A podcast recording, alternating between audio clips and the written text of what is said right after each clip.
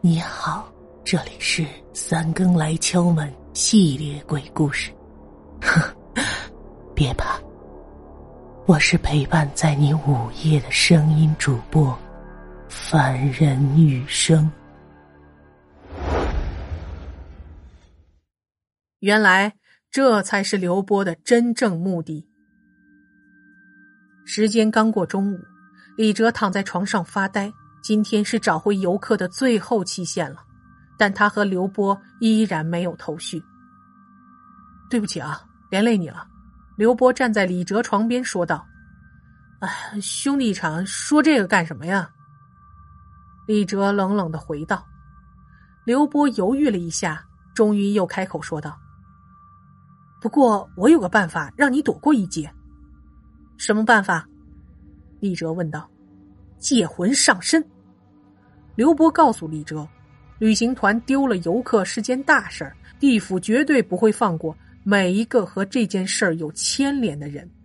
旅行团和刘波肯定难逃一劫，但李哲只是稍微受了点牵连。而所谓借魂上身，就是找来一个死去的鬼上自己的身。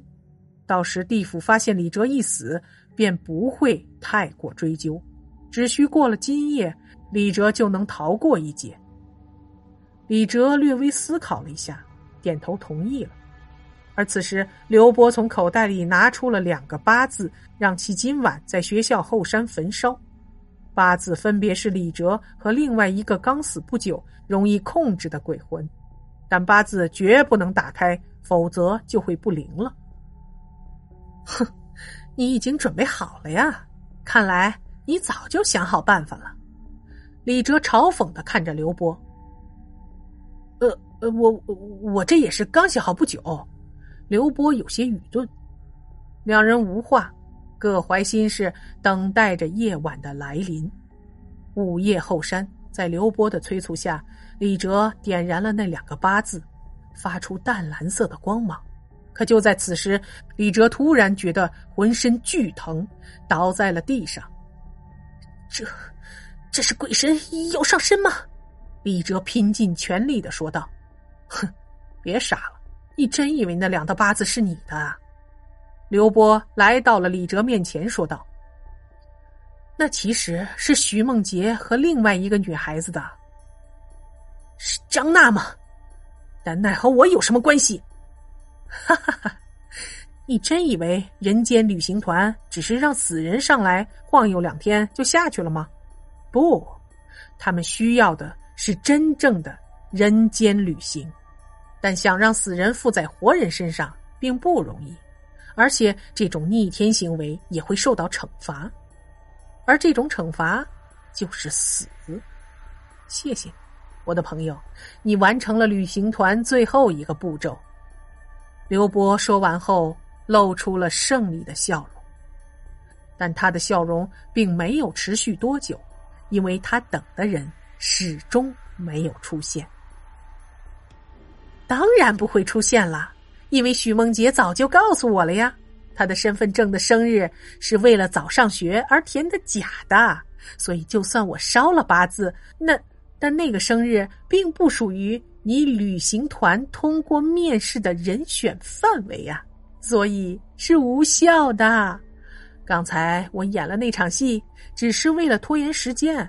否则，我担心在这个时间到台，我的；否则，我担心在这个时间到达之前，你再会去害别人，这样你就无计可施了吧？李哲从地上站了起来。假的生日，不可能！李哲，许梦洁在骗你！刘波突然怒吼：“骗我？不可能！这次的受害者就是他，你死心吧！”是他。刘波呆呆的。重复着这句话，时隔许久才打，才再开口：“哈 你真是，我真是个笨蛋啊！我终于明白他这么做的原因了。好吧，既然这样，我依然爱你。”李哲不明白刘波的意思，但此时的刘波不再理会李哲了，自顾自的从兜里掏出了两个八字，烧了起来。而就在八字烧完的同时，刘波也开始剧烈的疼痛。几分钟后，他的身体也开始燃烧了。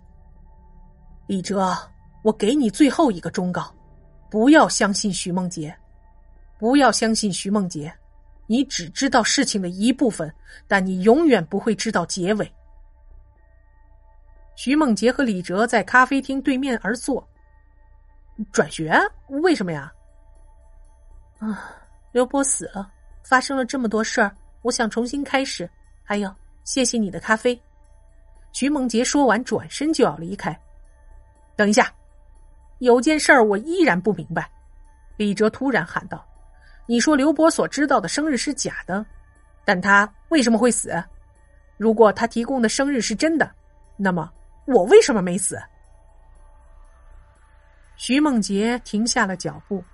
很简单，在你给我看八字时，我掉了包。掉包？那说明你在我告诉你刘波计划前，你就知道了八字的事儿。而且刘波之所以会死，只能说明一件事儿：这次的旅行计划已经成功了。那么现在的你，到底是谁？是张娜？哼，还是被你发现了。哼，还是被你发现了。不过你不用知道我的名字，因为他对你而言很陌生。张娜也不过是我的一次旅行而已，但那次太短了，而这一次的时间足够长。什么？那你为什么还要帮我？李哲反问道。很简单呀，因为刘波足够的爱我呀。如果你做不到，那他就会为我牺牲自己啊！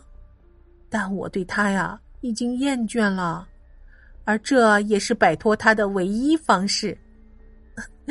再见了，我的福尔摩斯。徐梦洁转身离开了，留下李哲呆坐在那里。